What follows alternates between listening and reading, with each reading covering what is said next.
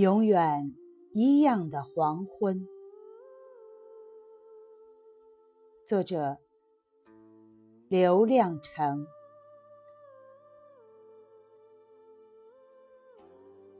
每天这个时候，当最后一缕夕阳照到门框上，我就回来了，赶着牛车回来，摇着羊群回来，背着。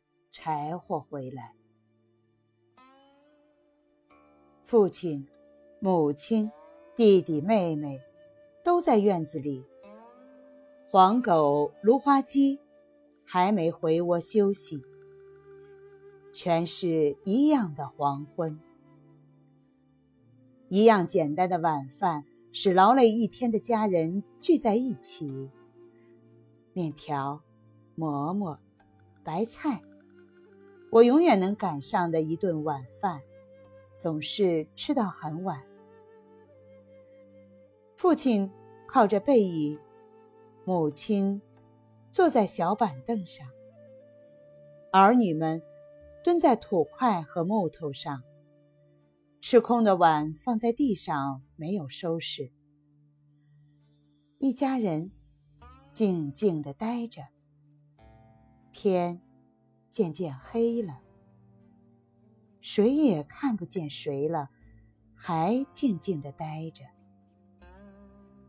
油灯在屋子里，没人去点它，也没人说一句话。另外一个黄昏，夕阳在很远处被阴云拦住。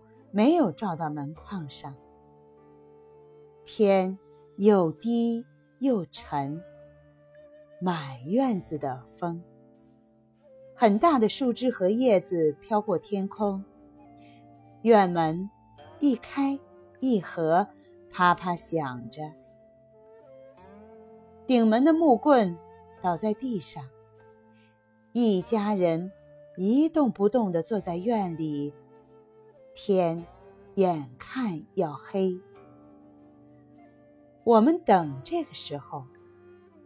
他到了，我们还在等，黑黑的等，像在等家里的一个人，好像一家人都在，又好像有一个没回来。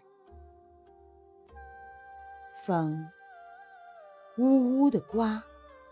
很大的树枝和叶子接连不断的飘过头顶，风给你开门，给你关门。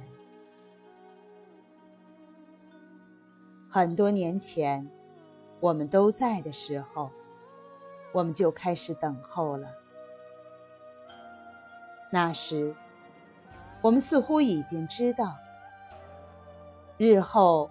能够等候我们的，依旧是静坐在那些永远一样的黄昏里，一动不动的自己。